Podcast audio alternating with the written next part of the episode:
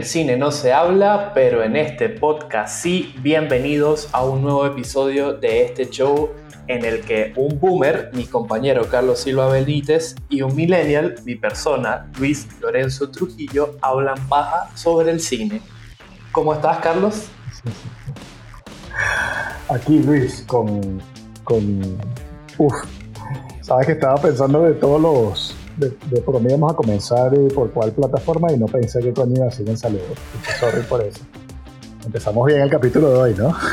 es que el, el, calor en España te tiene achicharrado la cabeza, ¿no? ¿Cómo está eso por allá? Pues más o menos como, como la vida después de la muerte. y no solo el calor, sino también la, la, la vacuna. Eh, sí, sí, bueno, aquí, bueno, pero vamos a hablar de cine, vamos a hablar de la vida privada. no, pero es que por, si, por si hoy ven al boomer un tanto no, tan sagaz como en otros episodios, es que bueno, compadezcanselo a él, que ya tiene cierta edad y además está acalorado y está recién vacunado. Así que todas las condiciones están en contra para él el día de hoy. Pero la idea es al final hablar un poquito de las plataformas de streaming, ¿no, Carlos? Sí, sí, te iba a decir que el, capítulo promete, porque entre que yo estoy acalorado y tú siempre estás caliente, lo iba a hacer candela. Prometo no, no, hablar sobre Eva Green el día de hoy. ok. bueno, a ver Luis, este, estamos hoy con, con, ganas de conversar pues, sobre las plataformas de streaming y ver si llegamos a una conclusión de cuál es la, la más popular o la más atractiva o la que, la que vale más eh, nuestro dinero. Eh, ¿Por dónde quieres comenzar? Bueno, una de las razones por las cuales te propuse hablar de las plataformas de streaming es que aquí en Latinoamérica, eh, que todo llega un poco más tarde, se lanzó, se estrenó por fin la, la esperada HBO Max, que es como esta plataforma de, de streaming que conjuga HBO, Warner, Adult Swim, Cartoon Network y otras plataformas tan segregadas por ahí, ahora en una sola. Y me pareció que era como un buen momento para, para que discutamos sobre las plataformas de streaming, que era como una conversación que teníamos pendiente, porque siento que ya están como todas las grandes fichas o todos los grandes conglomerados de, de series y de, y de películas en el tablero, pero no sé cuál es la mejor ni la peor y, bueno, la, la, idea del episodio es que tengamos esa discusión y, ver si, si llegamos a alguna conclusión o compartimos alguna información que ayude a nuestros oyentes a definir cuál es la mejor plataforma de streaming. Igual ustedes pueden ir dejando en sus comentarios cuál es su plataforma favorita y nos explican por qué, ya sea por el catálogo, ya sea por los precios, ya sea por la interfaz, cualquier criterio que ustedes o sea, lo que vamos a intentar es que, es que ustedes sepan eh, al final de este programa a quién pedirle el password de... Exacto. Y que, oye, tú tienes y que em, Prime Video, pásame la clave o, créame un usuario. Es el, nuevo intercambio de barajitas, ¿no? Panini, pero Si supiera, yo, yo, aquí voy a hacer una confesión indecorosa, pero yo nunca he tenido Netflix, pero siempre he tenido Netflix. okay. o mejor dicho, yo nunca he pagado Netflix, pero siempre he tenido acceso a Netflix. Sí, eso, eso lo tienes junto a tu pata de palo y tu loro en el hombro, ¿no? Pero bueno, este, yo creo que la, la, mejor forma, o mejor dicho, la, la, plataforma por la cual podemos empezar esta discusión es sin duda por la pionera de nuevo, en este nuevo panorama de streaming que es Netflix, una plataforma que es muy curiosa porque su origen está muy relacionado con Blockbuster. Yo no sé si tú te conocías la anécdota de, los orígenes de Netflix, Carlos. La conozco casi en primera persona porque Alex, mi hermano, eh, vivió en Estados Unidos hace unos años y él estaba afiliado a Netflix y, me contaba pues que alquilaba las películas y le llegaban por, por correo postal a su casa. Las tenía el tiempo que él quería y luego alquilaba otras y esas las llevaba al correo y las devolvía. Y, sí, así que, y él es mi hermano menor, así que ya se hacen idea de lo, de lo boomer que soy yo. bueno, no sé si ustedes lo sabían, pero bueno, Netflix fue constituida originalmente el 29 de agosto de 1997 por Matt Randall y Red Hastings. Y el origen de, de, esta empresa, como les comenté, estaba muy relacionado con la cadena de videoclub Blockbuster, ya que cuando Red Hastings se retrasó unos días en regresar a unas películas que había alquilado en Blockbuster, tuvo que pagar un recargo de 40 dólares de penalización. ¡Auch! Sí, pero viene hecho también. O sea, yo sé por dónde va la anécdota porque yo conozco esa historia y te voy a dejar para que la sigas contando. Pero claro, cuando tú eras la otra persona que quería ver esa película y visitabas el videoclub y te decían, no, no la han devuelto, porque igual tenían una o dos copias nada más. Entonces dices, bueno, voy mañana. Y vas al día siguiente a ver si tenían la película y la persona que la había alquilado todavía no la había devuelto. Empezabas a insultarle un poco la, el árbol genealógico. Así que que haya pagado su multa no está mal. Bueno, ya Blockbuster creo que nada más existe una cadena en el mundo y se convirtió en un Airbnb. Por lo menos esa fue la noticia el año pasado. Pero yo sí recuerdo que yo sufrí varias veces el tema de, de, de la penalización porque los, eran inclementes. Es más, se confirmó con el tiempo que era la principal línea de financiación de todos estos videoclubs, no tanto el alquiler de las películas, sino que ellos contaban deliberadamente con el retraso y la penalización que le iban a cobrar a las personas. Es más, yo tengo amigos que yo tengo una, tenía una, tengo una colección de DVD y me decían, ah, sí, mira, yo tengo tal película y que yo les preguntaba, yo no sabía que tú coleccionas películas. No, no, no, no, son las películas que yo alquilé de Blockbuster y después como no quería pegar la penalización me las quedé. Y dije, ok, interesante. Y Carlos ahí eh, cascarrabias en la sucursal de toda su vida preguntando por qué no termina de llegar, no sé, eh, alguna película de Robert Rodríguez o de Quentin Tarantino. Por tus juntas maleantes, roba películas. bueno, el punto es que a partir de esta penalización de 40 dólares, Red Hastings y unos amigos de ellos se preguntaron cómo podían, no sé, crear un modelo de negocio donde no, no tuvieran que sufrir eh, este tipo de penalizaciones. Y lo que hicieron fue que crearon como un modelo de negocio que, que el principal fuerte es que no tenías que pagar cargos por pagos atrasados y que lo podías rentar desde tu casa, es decir, no tenías que ir a la sucursal per se a hacerlo. Y en un principio no se llamaba Netflix, sino que habían tanteado otros, nombres tipo directpick.com, replay.com o luna.com e inclusive en algún momento llegó a llamarse Kibble.com hasta que, bueno, dieron con el nombre de Netflix, pero no fue como una empresa o un emprendimiento que explotó rápidamente, sino que más bien, inclusive ellos fueron a Blockbuster, a los dueños de Blockbuster, para tratar de venderles el, eh, su, su, negocio y, y, Blockbuster le dijo de que los echaron patadas de ahí. Sí, le, le, dieron una patada en el culo a, a todos y dijeron y que no, ustedes no, no, no, tienen chance. Y bueno, tres duelitos después, o three years later, este, terminaron convirtiéndose en la plataforma de streaming por excelencia, al menos en, en, su inicio, ¿no? Que yo creo que pegó súper fuerte a partir de como 2008, 2009, 2010 sobre todo eh, con el lanzamiento de su primera serie exclusiva que fue House of Cards, ¿no?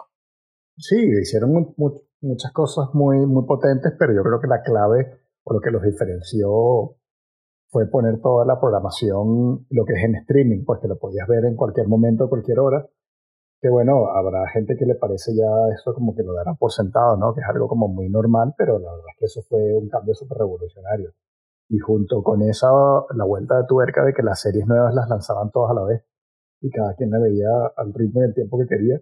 Bueno, eso sumado, pues obviamente otras cosas que han hecho, como apostar por muchos talentos y dar cierta, o por lo menos la impresión de que dan carta blanca creativa para que los cineastas hagan sus, cuenten sus historias en, las series y películas originales de Netflix, les ha salido muy bien. Este, es una es una plataforma bastante accesible, bastante fácil de, darse de alta, de, muy intuitiva. Eh, no sé, tiene, para mí tiene muchísimas, muchísimas ventajas. Podríamos dedicarle todo el programa nada más que Netflix hoy. Sí, pero no es la idea porque, bueno, la idea también es hacer un repaso por las otras alternativas.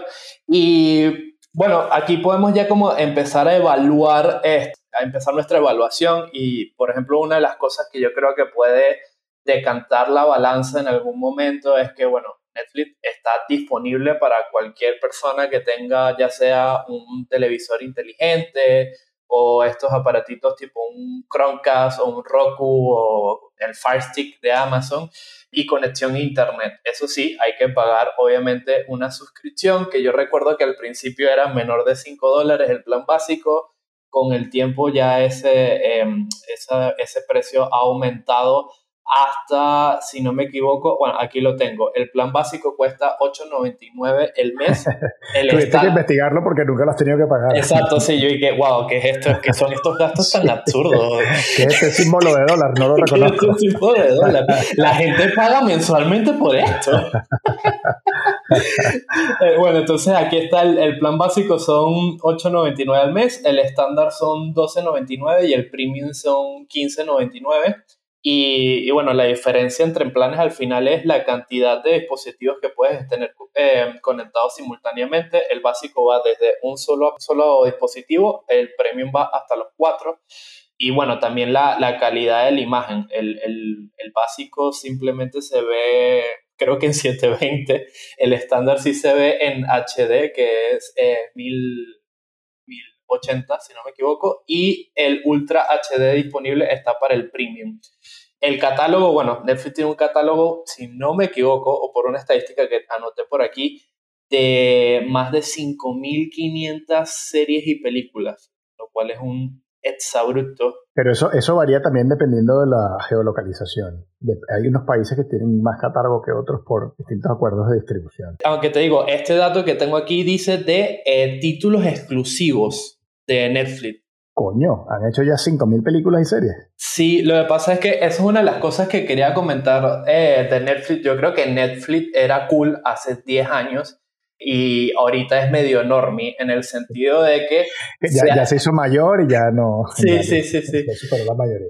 Pero también es que yo siento que se han puesto como esta estrategia de crear contenido para todo el mundo y lo que antes era um, series de de mucha calidad, tipo House of Cards, han pasado a ser, no sé, reality shows como hay una serie donde hacen citas en una isla que eh, eh, es una guarrada total. Eh, no me recuerdo el nombre, pero sé que mi novia lo, lo, veía y quería que yo lo viera. Creo que era Plan Date, algo así. Entonces el punto es que hay como mucho contenido basura en Netflix ahorita y más bien cuesta conseguir el contenido de calidad. Yo no sé si te pasa eso ahorita con Netflix o, cuál es tu opinión con, con, la gran N. Muchas cosas, ¿no? Este, o sea, no, estoy de acuerdo contigo hasta cierto punto, porque claro, tú y yo, digamos que tenemos unos gustos más cinéfilos si cabe y queremos ver cosas como que con más lomito creativo, ¿no?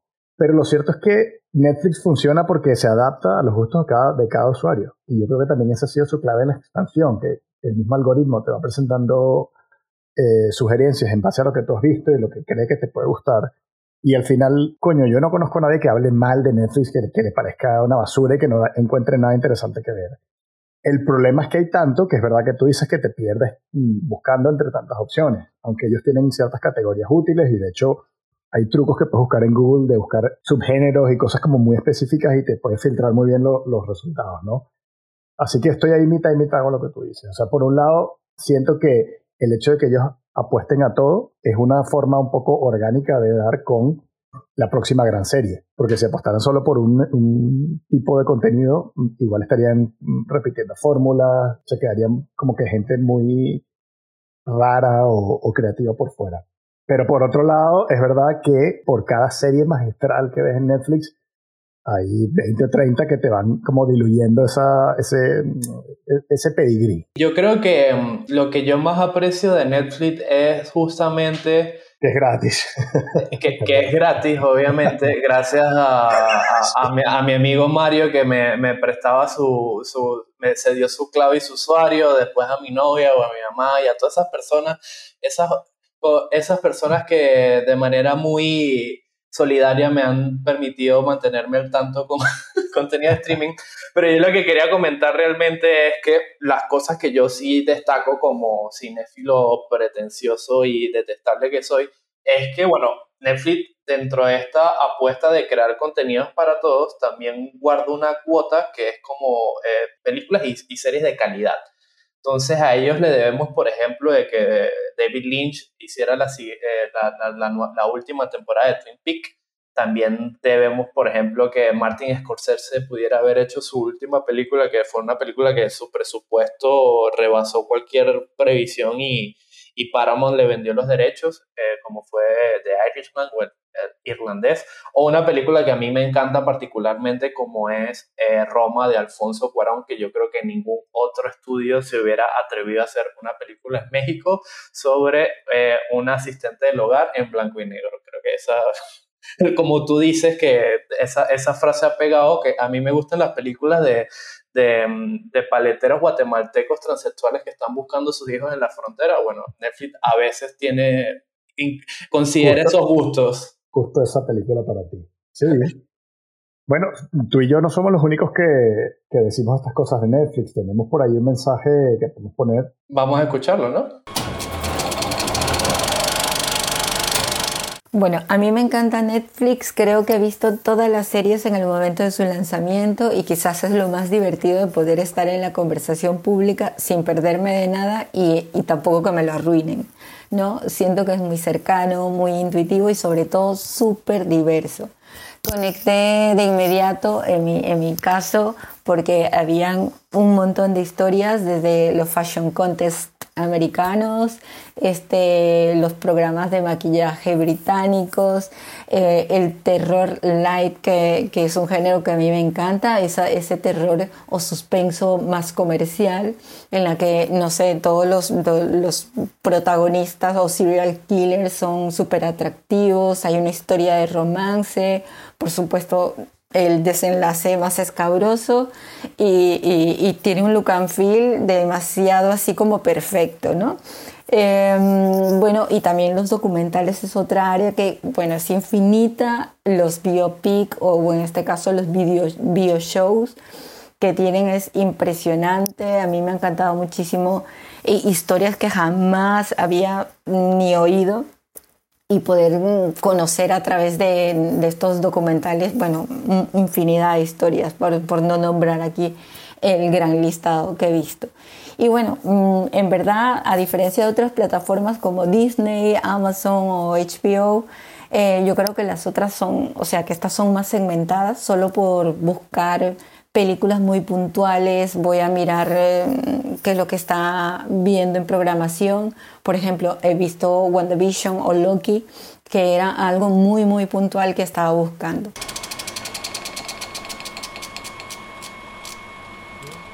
Bueno, estamos de regreso y una cosa que no había considerado y que Geo muy bien señala es que Netflix nos permite tener siempre tema de conversación en la mesa, ¿no, Carlos? Sí, eh, pero le sale precisamente por ese dominio que habíamos hablado, ¿no? No sé si porque pegaron primero, eh, pero lo cierto es que suelen ser eh, referencia y, digamos que la plataforma que más gente conoce o, mira. Y, siempre tienen alguna serie que está pues en, boca de todos, ¿no? Nosotros el, año pasado cuando hicimos los capítulos de lo mejor del año de series y películas, estuvimos rato dando vueltas alrededor de Netflix con varias, con varias de sus series. Ok, si tuvieras que decir, por ejemplo, las mejores series y películas de Netflix eh, ahorita, así al pim pam pum, ¿cuál dirías? Ahorita, bueno, no voy a hacer la mejor respuesta de todos porque yo suelo ser mucho de Comfort TV y suelo como que en vez de ver toda la variedad, si veo algo que me gusta lo veo mil veces, ¿no? Yo creo que de lo mejor que han hecho ellos originales, eh, Afterlife de Ricky Gervais, la, recomiendo demasiado. Están a punto de estrenar la tercera y última temporada y la verdad es que tengo muchísimas expectativas. Me parece que es una, una tragicomedia súper dulce, súper cómica y, súper eh, emotiva y, esa me encanta.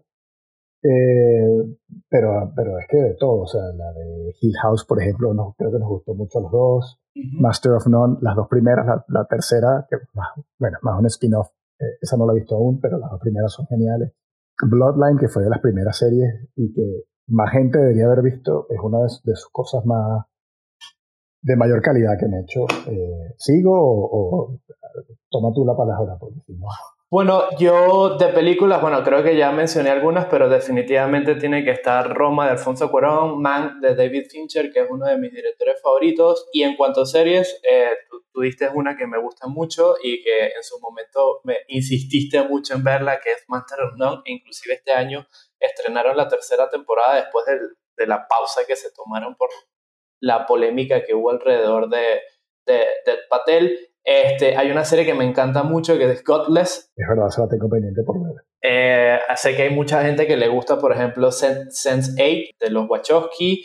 Está, por ejemplo, Ozark, que yo sé que hay gente que le encanta y, la compara mucho con Breaking Bad. Yo siento que la comparación es un poquito exagerada, pero para mí la mejor serie que está en esa plataforma es Mindhunter, también de David Fincher, y las que le comenté también antes, Twin Peaks de David Lynch y Gambito de Dama, que es también del mismo director de la que les comenté de Godless. Y una recomendación que se me pasó de la lista, una que se llama Russian Doll, que solo tiene una temporada, pero es una maravilla de serie. Y antes de que pasemos a más cosas, quería decírtelo ahorita y no en una nota de postproducción, que a Sihan Sari le va a encantar que, que le hayas dicho Dev Patel. Ah, bueno, estaba aquí también revisando porque sentía que se me estaba quedando algo por fuera muy importante para los amantes de la animación. Bojack Horseman, The Crown, eh, la última temporada fue bastante buena y para los amantes del terror, La maldición de Hill House. ¿Estás viendo alguna, alguna serie de Netflix ahora? Este, no, estoy viendo más eh, HBO, que pronto te la podré comentar. Y últimamente más bien lo aprecio porque en estas ganas de, de, de, de abarcarlo todo, eh, también se ha dado la tarea, por ejemplo, de subir películas latinoamericanas, algunas clásicas o otras recientes que compran en festivales de clase A. Y, y, bueno, siempre estoy pendiente de esas novedades, pero no es la plataforma que más estoy utilizando ahorita. Pues yo estoy viendo Lupin, que está bastante veíble así dominguera, no, no es una cosa así rompedora, pero se deja ver, este tipo Marseille es súper carismático y y la mitad de la serie es él. Y estoy viendo los capítulos viejos de Chappelle Show, que son una maravilla absoluta. Y tengo en el watchlist, además de mil títulos, este, la que creo que voy a ver después es un, documental sobre la música pop que se llama This is Pop, que tiene buena pinta. Ah, yo lo, yo lo tenía ahí también en el watchlist porque me llama la atención esa, esa variedad de, de contenido musical que tienen tienen este documental también de Song Explorer que nace a partir de un podcast, por ejemplo, que también está muy bueno. El podcast es bastante mejor que la serie, por cierto. Este, ¿Y qué te iba a decir? Y seguro pasas más tiempo metiendo cosas en el watchlist que viéndolas, ¿no? Sí, sí, un poquito de lo que hablamos en, en, en ese episodio donde invitamos a mi padre, que hay tanto contenido que ya no sé exactamente qué ver. Pasamos a otra plataforma entonces, ¿te parece? Sí, yo creo que por, por por longevidad nos tocaría hablar ahorita de eh, Amazon Prime Video, que es una plataforma de streaming que está conectado, bueno, a esta plataforma de comercio electrónico que en algún momento se va a apoderar del mundo, como es Amazon. Yo tuve una experiencia por primera vez con Prime Video este año porque a partir de un pedido que hicimos bastante grande, nos regalaron como una suscripción de, de tres meses y aunque siento que tiene un catálogo muy bueno, está muy curado el catálogo de series y películas que tienen, siento que la plataforma, la interfaz de la plataforma como tal, es sumamente incómoda, el buscador es muy malo Inclusive, a pesar de que el contenido esté disponible en la región, no quiere decir necesariamente que, que, te pueda salir dentro de la plataforma. Así que no sé, no, mi experiencia con Prime Video no fue la mejor. Yo no, no sé, creo que tú la abogas mucho más por ella, Carlos. A mí me gusta mucho porque es verdad que a, nivel de contenido original, bueno, digamos, se podría decir que está comenzando, está muy flojo en ese sentido, pero lo que es películas viejas, eh, yo creo que no tiene rival yo entro en Amazon Prime y empiezo a ver películas de 1980 hacia atrás y pareciera que estuviese en un videoclub. O sea, porque es impresionante la cantidad de, subgéneros que tiene. Eh, eh, pelis de western viejísimas, pelis de, de, de B-movies de terror baratas. Eh, tiene de verdad un montón de joyas. Mi, mi queja, este, a mí sí me va bien con el buscador, fíjate que no tengo problemas con eso al principio me fastidiaba mucho que muchas películas te aparecían y tenías que como que alquilarlas, ¿no? Pero tiene como una pestañita que le puedes pasar donde te dice muéstrame solo lo que está dentro de la suscripción y lo que tienes que pagar extra no te lo muestra. Te evita esa frustración. Pero como yo estoy en España, por la dirección IP, me ponen muchas películas que solo están dobladas al español. Entonces, eso sí que es cabreante. Joder, tío. sí. sí. O sea, que en vez de Beetlejuice te sale Beetlejuice. Beetlejuice, sí. Entonces no, no, me pasa tanto como, como con Netflix de que, voy guardando películas en el watchlist que sé que nunca voy a ver.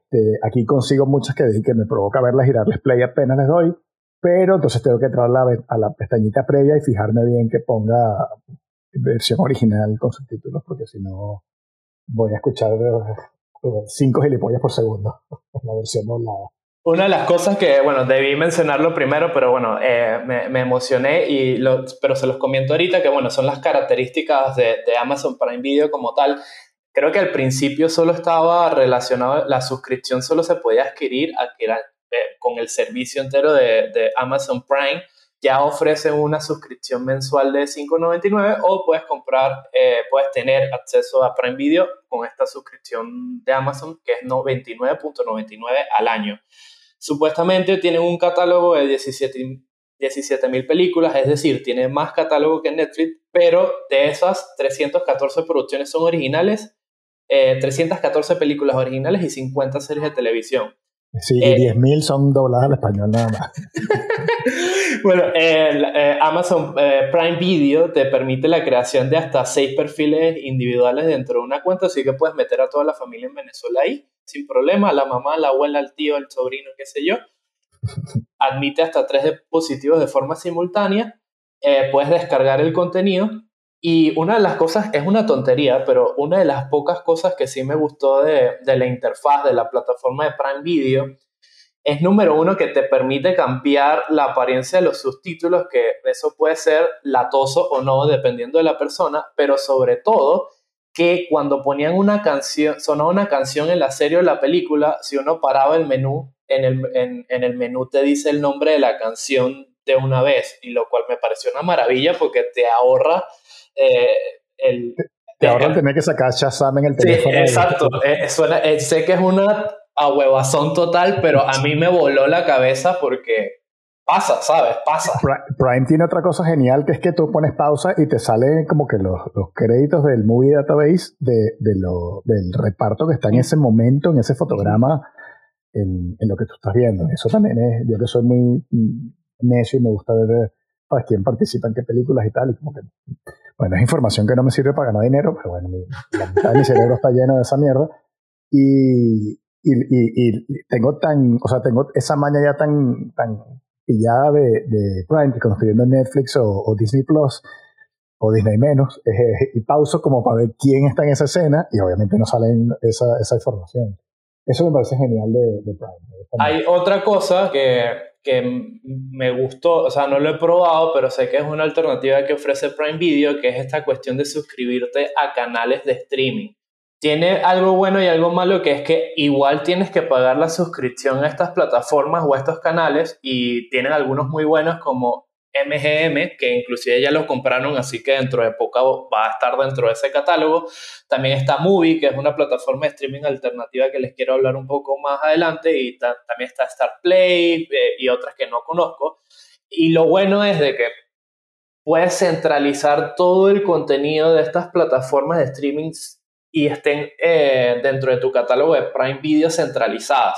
Lo cual puede ser bueno o malo, repito, pero me parece que es una alternativa chévere porque a veces yo lo, que me pasa y que se los quiero comentar al final, pero bueno, voy adelantando una de mis quejas ahorita de, de este vasto ecosistema de streaming, es que ya hay tantas plataformas que es como medio fastidioso eh, saber dónde está el contenido o a veces asumes que estaba en Netflix y justamente ya venció eh, los derechos en y se cambió a Amazon y tienes que estar persiguiendo el contenido, lo cual es, un fastidio total, pero bueno, esta Amazon tiene esta, esta opción que me pareció sumamente interesante. Sí, yo, yo en Prime Video veo muchas cosas repetidas, este, me gusta... Bueno, no lo mencionamos cuando estamos hablando de Netflix, que por ejemplo ellos tienen todo el catálogo de Studio Ghibli, que es una maravilla yo que veo cosas repetidas, pues eh, suelo, suelo como que quedarme pegado viendo películas de Miyazaki en, en Netflix. Y en Prime tienen, por ejemplo, muchas películas de Billy Wilder, tiene muchas películas de Bernard Herzog, de, Bergman. Y entonces eso me encanta, me encanta que estén ahí disponibles para, para verlas en cualquier momento. Vale, y si tuvieras que hablar de una película o una serie exclusiva, ¿cuál destacarías de Prime Video? Bueno, The Voice que te está hablando básicamente es el primer episodio de este podcast, insistiéndote que la veas y todavía no sabes quién es hablando. Sí, y, este año se va a sumar Invisible, me imagino. Efectivamente, ahí tienes una dupla maravillosa que de producción original eh, de verdad te va a sorprender, estoy seguro. Sí, yo por ejemplo, eh, aproveché esos dos o tres meses que tuve acceso a Prime Video para ver eh, The Marvelous Mr. Maisel, que me fascinó esa serie. A mí, eh, fíjate que a mí la vi el, el piloto y no me enganchó, no la seguí viendo. Yo prometí no ponerme guarro en este episodio, así que voy a omitir algo increíble que pasa en ese piloto. Pero bueno, dentro de los otros eh, contenidos que tienen, por ejemplo, en series, va a haber, hay unas de ellos tienen una, una horita que seguramente voy a mencionar a final de año como una de las mejores del año, que es de Underground Railroad, que es eh, del director de, de, Barry Jenkins, el mismo director de Moonlight, la película que ganó el Oscar hace como 4 o 5 años. Eh, también tienen una serie animada que se llama Undone, que es también del mismo director de Bojack Horseman. Actualmente tienen Fleabag, Utopía, la, la serie original, no la que va a producirse dentro de poco en HBO. Y también tienen I Love Dick, que me gusta mucho, que también es em, Transparent, son como de los mismos creadores, de los mismos showrunners. Así que tienen como muy buenas series, pero creo que el catálogo es como, o sea, por lo menos de series originales y recientes es como bastante escueto. Y de películas creo que puedo destacar muy pocas, pero bueno, está una de mis pelis favoritas del año pasado que fue Sound of Metal. Bueno, no, no voy a comentar. Para que sigamos alguna nota positiva en el episodio de hoy. Este, ¿Qué cosas tienes pendientes de ver de Prime, por ejemplo, que te llamen la atención pero que no has visto? Bueno, eso es que estuvo, todo lo que tiene que ver con superhéroes, este, The Boys y, y Invincible, y está Fleabag. Actualmente está Fleabag. Mucha gente habla maravillas de esta serie, yo todavía no le he dado el chance y creo que quiero cumplir esta, este año con esa deuda y también está una, eh, una serie que se llama Too Old to Die Young de, de Nicholas Winden eh, que se ve maravillosa y, quiero darle el chance y es original de, de, Prime Video. Sí, había una que yo empecé a ver que era, ¿cómo se llamaba? Tales from the Loop, sería. Me, me, pareció soporífera y, la abandoné. Estuve viendo Modern Love que me estaba gustando, pero no sé por qué no la seguí viendo. O sea, la, la verdad es que conversando hoy así en voz alta creo que lo voy a terminar de ver porque lo, poquito que vi me pareció bastante curioso, me, me, me entretuvo bastante. Y tengo una pendiente de ver que se llama The Man in the High Castle, que, pero por, por la premisa tan, tan, curiosa, prefiero esperar que se termine y, y, que me la recomienden, ¿sabes? Y no echarme 10 años viendo la serie para que al final sea una basura. Y bueno, eh, fue curioso porque tratamos de buscar un mensaje de voz de alguien que nos hablara maravillas de Prime Video y no conseguimos nadie. No sé si eso habla bien o mal de la No, pero tú sabes que creo yo que pasa realmente, que como, o sea, nadie va a querer decir en voz alta que le gusta eh, Prime porque Amazon es como un monstruo malévolo, ¿sabes? Es como una corporación villana, ¿no? Pero sin defender a Amazon ni, ni hablar paja, si somos objetivos, realmente la plataforma es una maravilla. Tiene un montón de cosas buenas. El contenido, yo la plataforma, como te digo, me, me pareció súper incómoda, pero sí, creo que tiene un buen catálogo, seguramente va a mejorar mucho más con la compra de MGM, que por ejemplo van a tener disponible todas las películas de, de James Bond 0007, inclusive la, la, la, última que debería estrenar en algún momento de este año, y sin duda va a ir a más, pero bueno, veamos cómo se desarrolla este, estas guerras de streaming. Yo quería pasar ahora a hablar de, de tu querida Disney Plus o como tú la conoces, eh, Disney Menos. Esta plataforma realmente estrenó el, el, el, año pasado. Por ejemplo, llegó a Latinoamérica el 17 de noviembre y realmente incluye todo lo que es el catálogo no solo de Disney, sino también de, de National Geographic, Lucasfilm, Marvel, Pizza ESPN eh, y un montón de cosas más que yo no sabía que formaban parte del, del imperio del ratón. Es como, un, es como un monstruo de Frankenstein realmente. O sea, tú dices Disney, pero es que no pega. O sea, tú estás viendo algo de Star Wars o de Marvel y, y dices, es Disney porque lo compraron, pero no, no, en espíritu no, no tiene nada que ver. Sí, yo, yo aquí soy honesto, yo no he utilizado la plataforma, pero es que no me llama absolutamente nada la información, pero bueno, sí hice la tarea de, buscarle como la información de las características de la plataforma. La afiliación está a 5.99 al mes o 59.99 el año la suscripción. Y sin duda una de las novedades o de las cosas más valiosas que tiene es que ha estrenado películas directamente en, en la plataforma de streaming o de manera paralela con el cine, por ejemplo, con el estreno de, eh, de, Black Widow, La Viuda Negra, que se pudo ver tanto en el cine como en la plataforma al mismo tiempo, dependiendo del país. También ha dado mucho de qué hablar este año, sobre todo por las series de Marvel, tipo WandaVision, eh, Falcon and the Winter Soldier, Loki, y creo que más adelante se va a estrenar What If. Y bueno, el año pasado dio mucho que hablar con The Mandalorian, que creo que es lo que yo más destaco de Disney Plus. No sé tú, Carlos, que tienes mucho más experiencia con esto. Es, es, una, es una plataforma que, que, se siente a sí mismo como muy insegura, ¿no? Porque, o sea, lo que es Disney como tal, el imperio del ratón, tiene un catálogo gigantesco de, de, décadas, de películas, de series de televisión, de películas hechas directamente a vídeo, y cuando anunciaron que iban a sacarlo esto, una de las primeras cosas que pensé es que iba a tener la oportunidad de poder volver a visitar eh, cosas que solo vi en, VHS hace 30 años, ¿sabes? O más. Entonces me, hacía un poco de ilusión, por lo menos echar una visitada, aunque no fuese a ver una película entera. Y no están todas esas películas. Por eso digo que se siente inseguro, porque ellos como que necesitan venderte el, el mes a mes. Te van dosificando el catálogo, lo van sacando poquito a poco. Cada mes echan una cosita más. Las series no hacen como hace Netflix o, Amazon Prime que te la sueltan todas de golpe, sino que cada, cada día de la semana un capítulo nuevo. Que bueno, a nivel de, de, usuario no está mal, porque es verdad que se disfrutan más, ¿no? Te da más tiempo de pensar lo que viste, tiene su encanto, pero está claro que lo hacen por, por motivos comerciales, no lo hacen por motivos storytelling, ¿sabes? Y está claro que sin, sin las series de Marvel y sin las franquicias de, de Star Wars es que no, no, tendrían, yo creo que ni la mitad de, de usuarios. Yo no pago por, por Disney Plus, tengo eh, benefactores que me pasan clave. Ah, tanto hablar de mí, tú también te aprovechas de eso. No, no, no, no. A ver, todo el mundo tiene por lo menos una plataforma que es gratis. Va, esto me parece una buena premisa porque esto podemos tirarle una pregunta a, a, nuestros oyentes, a nuestra comunidad y que digan en, en los comentarios de YouTube o en los comentarios de Instagram cuál es esa plataforma que ustedes se aprovechan, que no pagan la suscripción, pero ustedes igual todavía tienen acceso a ellos y nos dicen pueden responder en plural, pueden responder en plural también, sí, no tiene que ser una sola. Eh, Disney yo la, la, veo más como una cosa para, fíjate, por ejemplo, he estado con, con migraña este fin de semana y entonces necesito ver cosas como facilonas y me viene bien, ¿sabes? Es como algo muy, muy light, no me la tomo, no me la tomo en serio.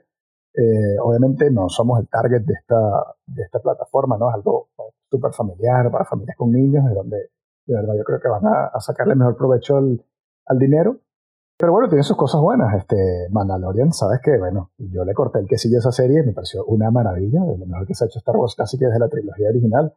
Y, y solo por eso le tengo cierto cariño, o, solo por eso no la, no la tiro al barro de cabeza completamente, ¿no? Sí, yo, yo estoy de acuerdo contigo en el sentido de que definitivamente ni tú ni yo somos el target ideal para Disney menos, más bien yo creo que es una plataforma que uno puede aprovechar este, si tiene hijos eh, o algún sobrinito o qué sé yo, o eres muy fanático de Marvel o eres muy fanático de todo lo que sea Lucasfilm, es decir, la Guerra de las Galaxias. En caso contrario, yo creo que yo no invertiría en, Disney Plus porque me parece que también su oferta es muy limitada en el, eh, en el sentido de que realmente no hay variedad, más allá de este contenido familiar infantil. Bueno, nos estamos olvidando también de Pixar. Hay gente que le gusta mucho las películas y las series de Pixar, pues, pero repito, también apunta a target más bien de familiar infantil. Entonces yo creo que ese es como su target y ahí es por ahí yo lo recomendaría. Si no, eh, explorar las otras alternativas que tenemos. Sí, yo, yo no me estaba olvidando de Pixar, lo estaba ignorando a propósito. pero bastante que te gustó Soul. Ah, te costó aceptarlo, pero te gustó bastante. Sí, sí, Soul, y Coco me parecen muy, buenas, pero, pero cuando hablemos de Pixar en otro episodio abro, abro la represa de par en par. Eh, ahí está Luca, que, que, sé que la estrenaron porque todo el mundo habla de Luca, pero no, no pienso ver esa película. Mi lado hater sale hoy a relucir con este comentario tangencial. Y de Disney solo rescato el, el amor que tengo por los Muppets, mal llamados en España teleñecos, maldita sea.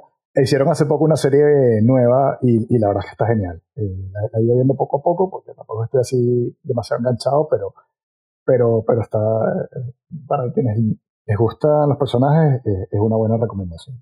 Sí, yo solo puedo destacar eh, The Mandalorian y del resto no, solo de las series de Marvel solo vi WandaVision.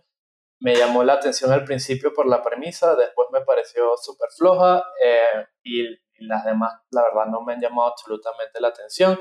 Siento que, por ejemplo, a mí se me gustan las películas de, de Pixar, pero siento que ahora en este, en este ecosistema de streaming se ha diluido el efecto de ellas ya no me apetece ir al cine a verlas y siento que como que se han devaluado el, el, encanto que podían tener ahora de que se aprovechan de, Disney Plus.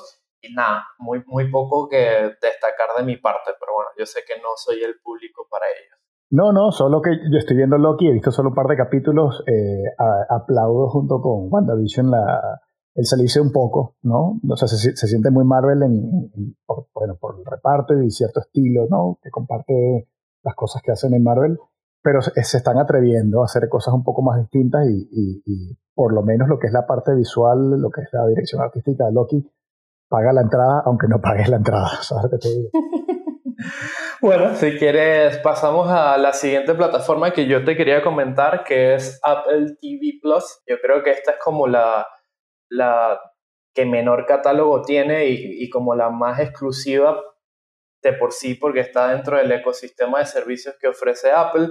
El, el precio de suscripción es de 5 dólares con 99 centavos, pero bueno, si compras algún equipo Apple, eh, te regalan tres meses gratis. Hasta hace poco, inclusive, te, realmente te daban, eran dos años de suscripción al servicio con la compra de cualquier, cualquiera de sus productos. Sí, ahora, ahora tienes, ahora tienes que, que comprar el, la suscripción y un adaptador para ponerte en el ojo para poder ver el contenido. Sí, y, pero creo que aunque tiene eh, un catálogo bastante escueto, em, esta semana dio mucho de qué hablar porque, bueno, se anunciaron las nominaciones a los Emmy y ellos tienen la serie que más nominaciones se robó, que es Ted Lasso. Yo no he podido ver la serie, pero hay, hay gente que me ha hablado maravillas de, de ella y, la verdad que la tengo ahí pendiente para verla dentro de poco, para ver si la incluyo al final de año dentro de lo mejor que vi. Pero del resto muy poco que destacar. O sea, sé que por ejemplo está una serie que hizo N9 Chamalá o como se diga, Aldo me estará regañando en este momento. Eh, la serie se llama Servant, estaba muy buena. Había una serie con Jason Momoa que creo que solo valía la pena por, para los fanáticos de, él como actor. Hay una serie también con el Capitán América que se llama Defender a Jacob, que tiene muy buenas críticas, y de películas tiene muy poco. Más bien ellos trataron de, de, meterse en la subasta por MGM y tratar de hacerse con el catálogo de 007. No pudieron. Al final el, el gato se lo llevó al agua Amazon Prime Video, pero bueno, tiene una de las pelis que discutimos bastante el año pasado con On the Rock, una serie que compraron en el, durante los comienzos de la pandemia, que es Greyhound con este, se llama este Tom Hunt y, un documental sobre Beastie Boys y Billie Eilish. De resto no he visto... Yo nada más tenía un poco de referencia por estas cosas que si tienen creo que un show de Springsteen y otro de Oprah y me da que es como muy dirigido a un target muy americano, muy norteamericano. No, exceptuando On the Rocks, que fue la última peli de Sofía Coppola que conversamos aquí en el podcast no, no, no ha hecho nada que me llame la atención, solo los tengo además como referencia que en algún momento sí me gustaría echarle un vistazo, que tienen todos los especiales de televisión de, de Peanuts o de Charlie Brown y Snoopy, que son entrañables y son una maravilla, pero a ver, cosas originales de ellos no, no los tenía nada en el radar. Y fíjate que de Ted Lasso también me han hablado muy bien, no sabía que era de Apple TV. Me estoy desayunando ahora. Eh, bueno, hay una serie que también me la recomendaron mucho, que es con esta Jennifer Aniston, que es de Morning Show, y sé que están desarrollando una serie bastante ambiciosa que se llama Fundación, basada en la novela de Isaac Asimov, con la showrunner de Westworld, que por todas las personas involucradas parece y el, el material original promete mucho que por ejemplo no comentamos de que Amazon Prime Video tiene los derechos para la serie del Señor de los Anillos, hay gente que le gusta mucho. Eh, estaba pensando justo eso y estaba diciendo, vamos a ponerle un pin a este comentario para hablarlo dentro de un año cuando la estrenen, por a ver si fueron, ¿sabes? Si las apuestas les valieron la pena o fueron unos fracasos estrepitosos, ¿no? Un Waterworld para una nueva generación. Sí, si supieras que yo estoy seguro que van a ser fracasos estrepitosos primero por el... que.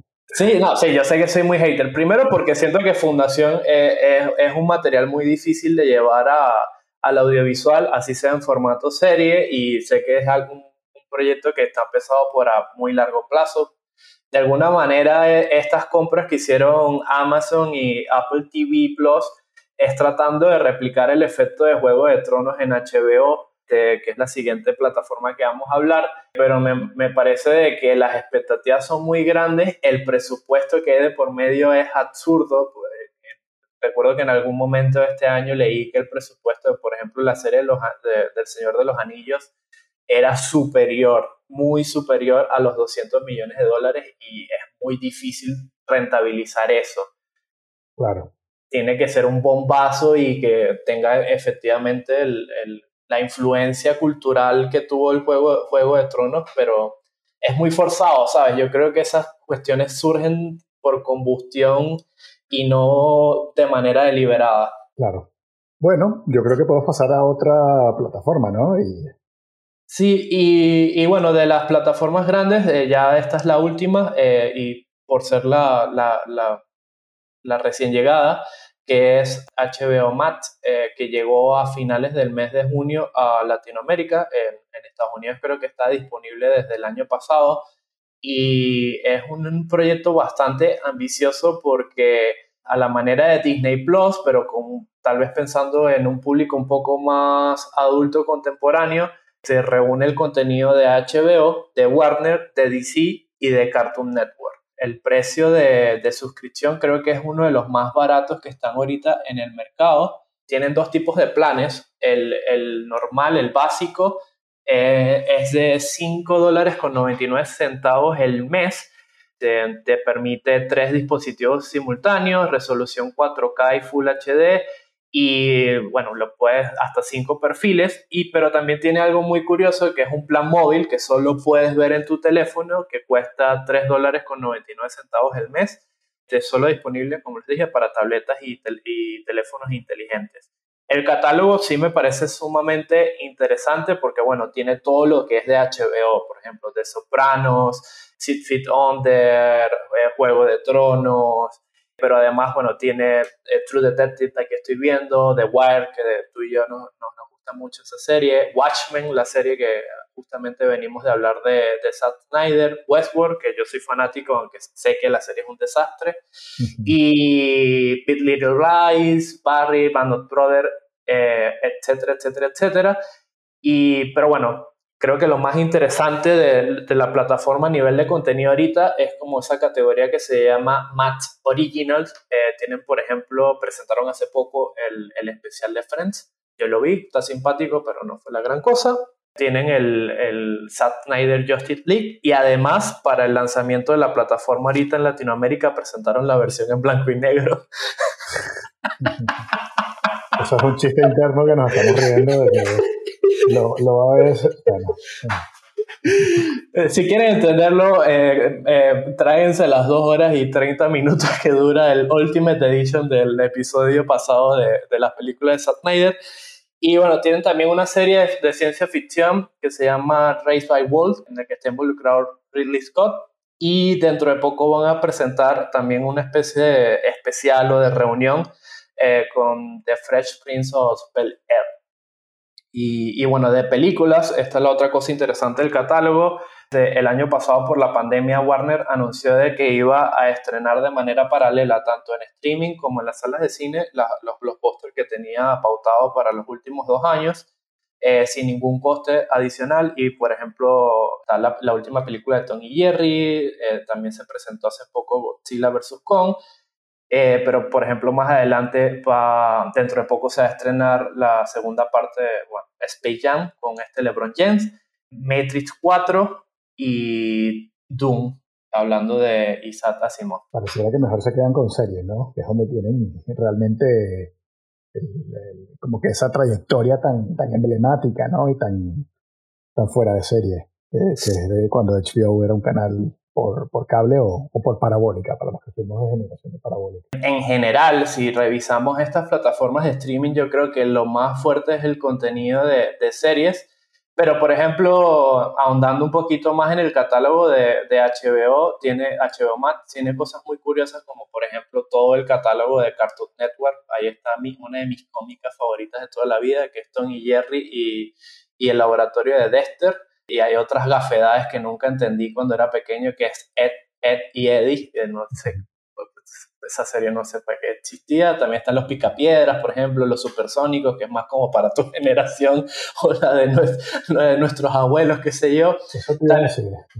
También, están, tienen como las películas, las series de animación de Adult Swing, entre ellos todas las temporadas de Rick and Morty y, y todo el catálogo de, de, DC, que incluye Watchmen, todas las películas de Batman, incluyendo el, el Guasón. Este, y, y bueno, el catálogo de Warner que también es muy fuerte, pero yo creo que a nivel de clásicos, porque en los últimos años Warner deja mucho que desear. Te has encargado también de decirlo en otros capítulos, ¿no?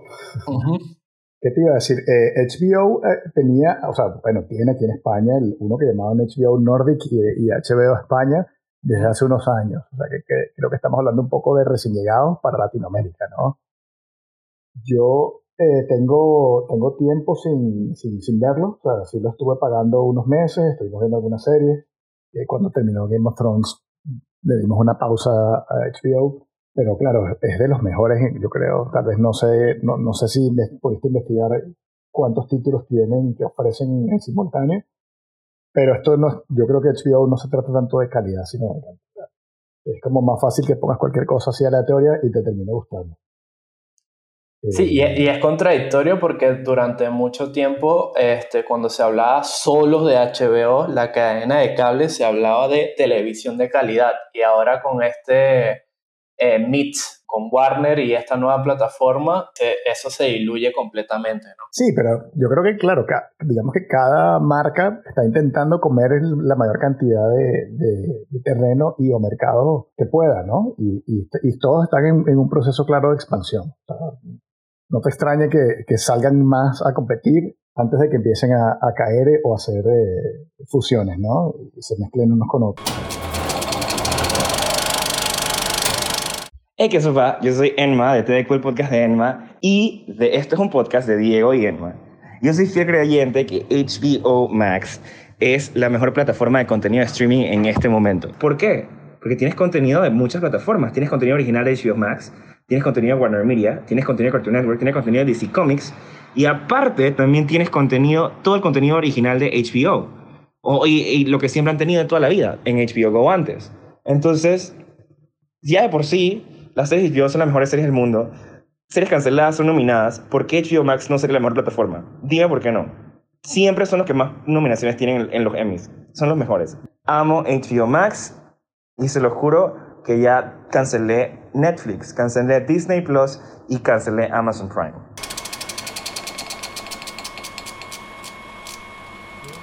Antes de, pasar a otro punto en la conversa de hoy, quería rescatar una memoria muy boomer de mi parte, que es una, una de las primeras series que me enganchó a mí de HBO hace muchísimo tiempo, que se llamaba Dream On y que yo no sé si está disponible en la plataforma a día de hoy, así que hagan la, hagan la tarea de ir a, mirar quienes tengan HBO y, se las recomiendo muchísimo. Es un sitcom súper original de un, de un tío que crecía viendo pura televisión. La serie estaba ambientada en los 80, o sea, en el tiempo actual en la que fue hecha. Pero él había sido un niño de los años 50. Y entonces la gracia de esa serie era que cada vez que el tío llegaba a una situación que le generaba un pensamiento, una reflexión, cortaban a un diálogo de una serie ya de blanco y negro, de, bueno, de principios de la televisión, que eh, digamos que ilustraba ¿no? de forma graciosa lo que estaba pensando o sintiendo en ese momento. Y era una, o sea, no solo muy original, sino que llevaba un trabajo de investigación de archivo como para encontrar justo ese clip que diera, que diera el punto gracioso entre la juxtaposición pues, de lo que estaba pasando en el presente y lo que salía en la serie del pasado.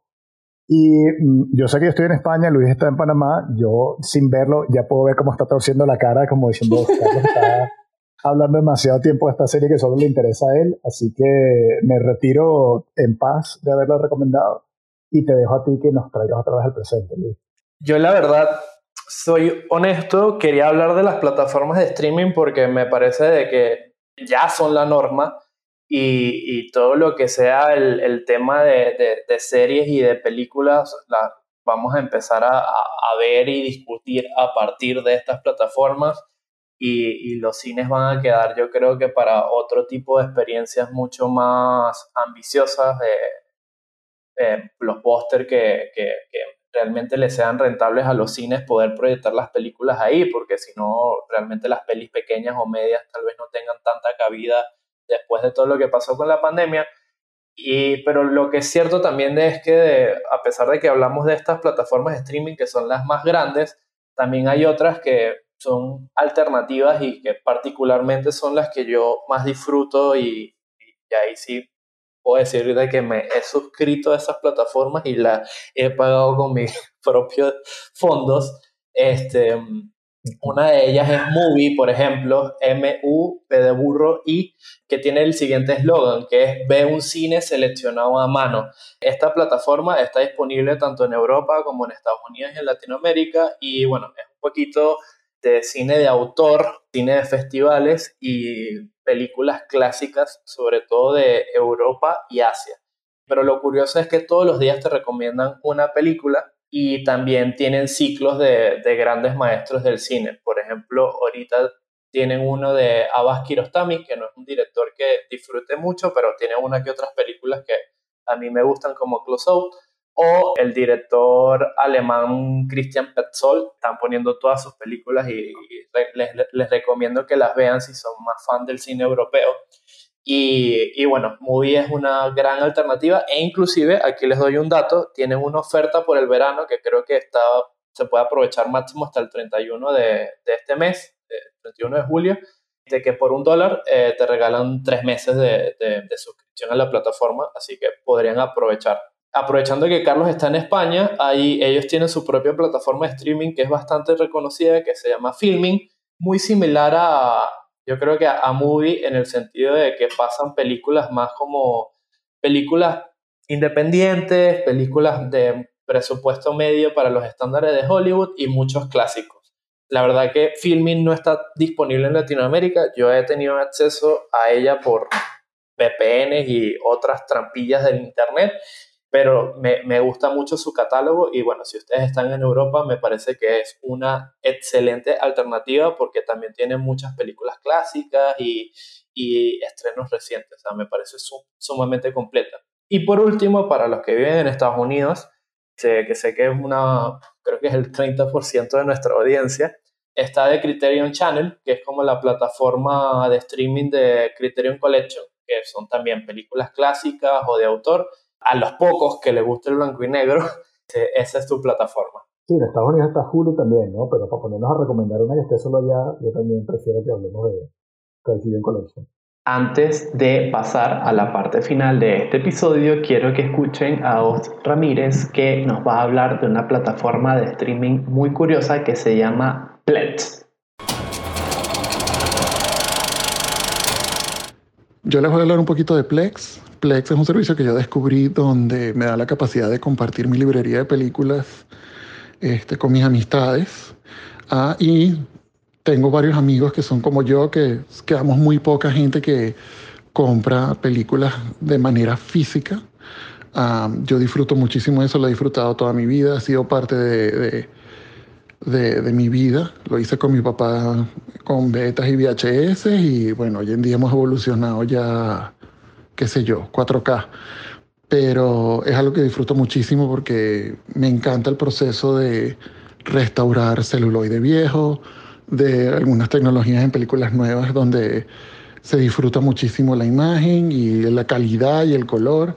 Pero no solo eso, sino que eso, lo más importante es que me permite compartir experiencias de una cantidad de películas este, que, que quisiera que, que compartir con mis amigos nada más para tener la experiencia o que también te brinda la oportunidad de verlas con ellos de, de, de, sitios separados, cosa que ayudó bastante durante la pandemia y ha ayudado bastante porque uh, obviamente siento que todo el mundo ahorita vive regado por todos lados. Uh, es, es, ha sido una maravilla, uh, me encanta y, y bueno, compartir mi librería tan pintoresca con grandes clásicos del cine y también con cosas tan oscuras y tan de bajo presupuestos y de culto es una de mis cosas favoritas y siempre he disfrutado de eso.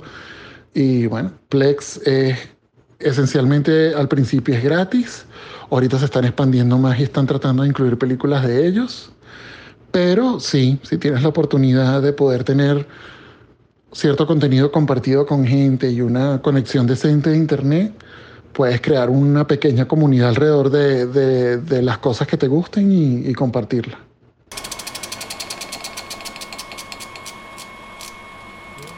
Y, y, bueno, no sé, eh, me gustaría terminar este episodio, Carlos, como, no sé, tratando de dar nuestras impresiones sobre el panorama actual de las plataformas de streaming. Inclusive eh, hay un concepto que habla de los streaming wars. ¿Qué te parece no sé, vamos a, a, mojarnos un poquito. ¿Cuál consideras tú que es la mejor plataforma de streaming de la actualidad? Eh, fíjate que no, no, me voy a atrever a decir una sola porque, porque creo que en la variedad está la gracia o el gusto. Y me parece estupendo que hayan tantas. Eh, yo he escuchado, he conversado con gente que se queja y dice, ah, pero lo ideal sería que estuviesen todos en un solo lado. Como dijiste tú hace un rato, no por esto directamente, pero como que te costaba seguirle la pista, ¿no? Algunas películas o series que, digamos, que acaban su, su, sus derechos de distribución o de proyección y pasan de una plataforma a la otra y se te pierden por un tiempo, ¿no? Pero el hecho de que haya, de que haya varios a la vez tiene muchísimas ventajas para uno como, como consumidor. Yo creo que la primera es la, las tarifas. O sea, si hubiese una sola, podría el precio que le da la gana y no te quedaría más remedio que la clave, la clave a alguien. Eh, mientras que si hay muchísimas, todas cuestan más o menos lo mismo. Si, si, te has dado cuenta, o sea, la gente que está escuchando, si ha prestado atención a lo que Luis dijo de tarifas, son todas muy parecidas. Y todas tienen algo que, que no hemos comentado, pero que para mí es una de las cosas más geniales, es que no tienes obligación de permanencia. Puedes pagar un solo mes y darte de baja sin drama, sin, sin complicaciones, no, no, es, no, es o sea, no es difícil, no hay letra pequeña que te haga trampa con lo cual tú puedes organizarte perfectamente para tener un par de series o dos, tres series que quieras ver y, y solo pagar ese mes y, y, verlas en, ese, en esos 30 días. Eso me parece maravilloso. Sí, yo creo que dentro del futuro se va a hablar mucho de, del zapping de streaming, en el sentido de que vas a estar en un mes en Netflix, después te pasas a la otra y después a la otra, a medida de que vayan subiendo alguna serie o película que te interese, porque es que realmente si uno hace la cuenta, si uno se suscribe a todas las plataformas de streaming que, hay, que hemos mencionado, sale lo mismo que costaba una suscripción en cable hace un par de años o en la actualidad. Sí, no, por supuesto, pero por ejemplo aquí en España que ir al cine es, tan caro, o sea, pagar un mes de una de estas plataformas es más barato que una sola entrada de cine. Entonces, claro, es que vale muchísimo la pena. Pero sí estoy de acuerdo contigo que, que ponerse a pagarlas todas a la vez es un poco tirar el dinero porque a menos que seas alguien que tiene todo el tiempo del mundo para, para estar todo el día viendo series. Sí, yo particularmente, sí me gustaría como meterme en el juego y yo creo que ahorita me suscribiría, por ejemplo, a HBO Max solo porque este, me gusta mucho el catálogo de HBO en cuanto a series, aunque no soy el, el, un gran consumidor de series, si, si, es para ver consumir en casa, creo que tendría ese servicio, además que me parece que es el que más barato está en este momento. Y, y bueno, hay una que otra película de la, de la, Warner que quiero ver para ver cómo la cagan, como por ejemplo Doom, y bueno, ya se estrenó el corte de, de, de Zack Snyder de la Liga de la Justicia. yo creo que Netflix es como el tiro seguro porque bueno, siempre vas a encontrar algo. Sí, sí, sí. Eh, tienes de, de todo y, y, y, bueno, aunque estás muy caro en estos momentos, eh, han subido mucho. Este, por ejemplo, creo que el costo del, del paquete más, más, el plan premium es tres veces más que el de HBO Max, por ejemplo. Su catálogo realmente vale la pena en ese sentido. Pero fíjate que, por ejemplo, no, o sea, bueno, sí los voy a defender un poco. Mm, no defender que hayan subido el precio, sino tú te puedes poner, como puedes tener varias cuentas en simultáneo, te puedes poner de acuerdo con más personas y pagarlo entre todos, porque no tiene, no tiene esa, ese bloqueo por IP que te obligue a que esté todo el mundo en un país, como por ejemplo te, te hace Spotify, que tienes que estar con una sola cuenta, aunque haya varias personas, todos deben estar en el mismo país. Netflix no te hace esa trampa, ¿no? Bueno, creo que ninguna hace esa trampa. Ninguna hace esa trampa, pero tengo entendido que una de las grandes cosas que ellos quieren luchar es justamente en eso, en el compartir las cuentas. No han podido hacerlo porque realmente es muy difícil controlarlo eso, porque cualquier persona que tenga tu correo y tu clave tiene derecho a acceder. Y si hay un salto de geolocalización de, de un minuto de diferencia de Panamá a España, pero fíjate, sí, yo creo que aquí pasaría algo, o se reúnen todas las cabezas de, las plataformas así como en el padrino, ¿no? Y, en una mesa pactan entre todos, fastidiarnos al resto del mundo en eso, o el primero que se atreva a dar el salto de, bloquearnos ah, por, dirección IP, los otros van a hacer publicidad de que ellos no te lo hacen, ¿sabes? O sea que yo creo que nadie se atrevió a dar ese, paso porque a nivel de reputación les, sería muy muy mal. Sí. sí, sí.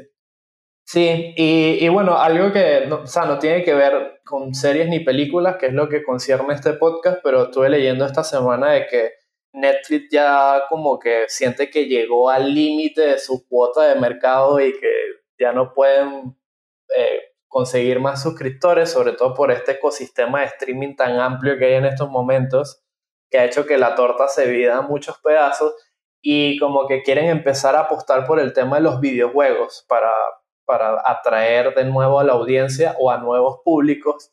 No sé, yo, yo no soy el más virrioso, pero me he hecho un par de jueguitos de vez en cuando con la Xbox o con el Play.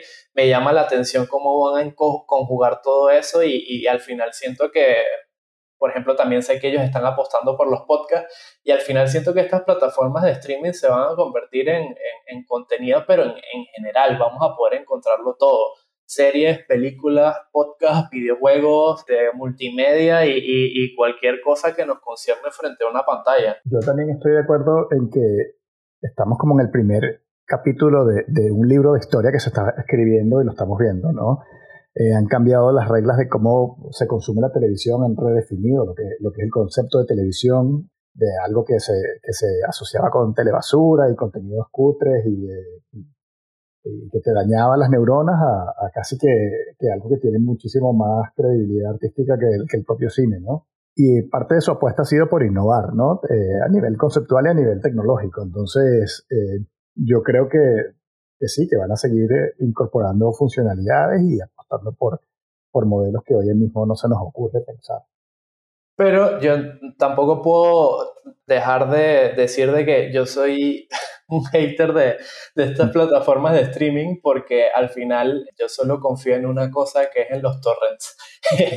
yo soy, yo ondeo mi bandera pirata con mucho orgullo. Eh, tenemos pendiente el tema donde tenemos que tocar este tema y a mí me parece que los torrents siguen siendo de la forma un poquito tal vez la más tediosa, pero también la, la mejor de, de consumir series y películas porque con el tema de los catálogos tú no sabes cuándo vas a tener disponible la, la película o la serie o, o, cuánto cuesta la suscripción en ese momento y si puedes pagarla.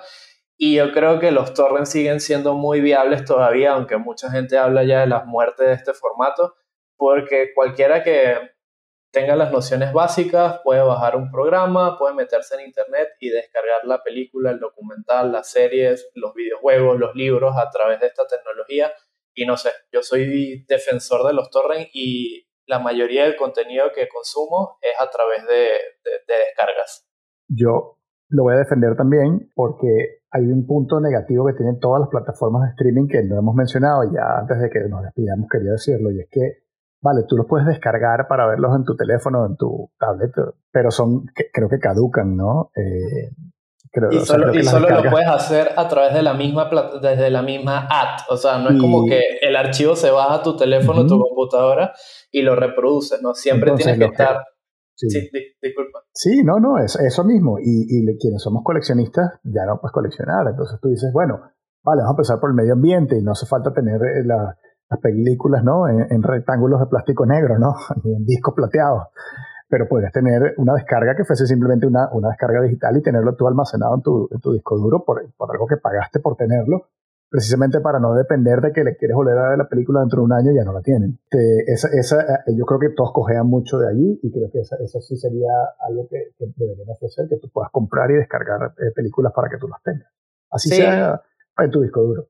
Sí, y ahí es, por ejemplo, para meter un tema muy rápido porque no da tiempo de desarrollarlo, por ejemplo, con esto de la cultura de la cancelación, se vio, por ejemplo, que Disney quitó eh, series y películas de su catálogo porque se armaron polémicas alrededor de ellas o eliminaron escenas donde eh, sería la sensibilidad de su audiencia y siento que el tema de los torrents o, inclusive del formato físico, o sea, validando el, el, formato original que son los, eh, los original para mí, para ti, Eddie, que la última tecnología, que es el DVD, el, el Blu-ray, este, te permite todavía ver la película original que tuviste y no la película censurada por las sensibilidades de los nuevos tiempos.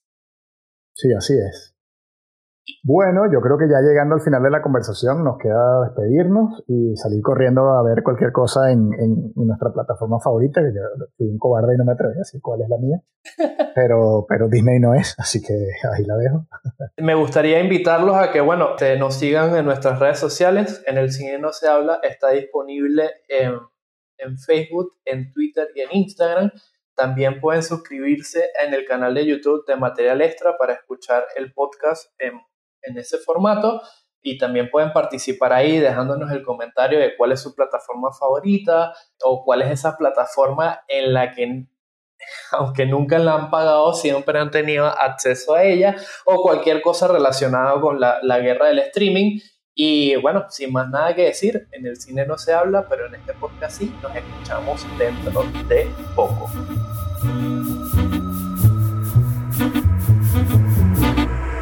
Walk through the garden, you gotta watch your back.